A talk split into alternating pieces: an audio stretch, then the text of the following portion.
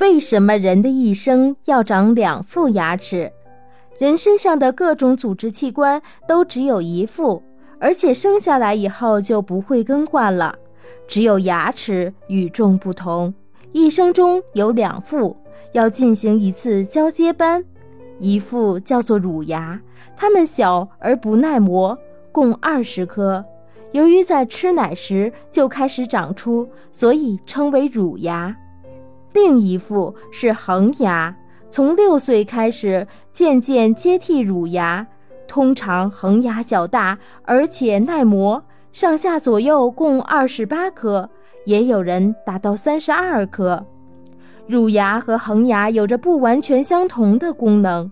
乳牙除了咀嚼食物之外，还能刺激牙床骨发育，引导恒牙生长。而恒牙主要用于咀嚼食物。人的牙床骨有一个从小到大的发育过程，在幼儿期，牙床骨不大，这时候如果长出了一副恒牙，将无法在牙床骨上立足。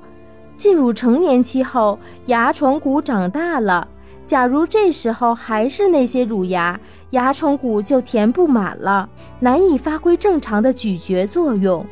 所以，人要长两副牙齿。牙是由什么构成的？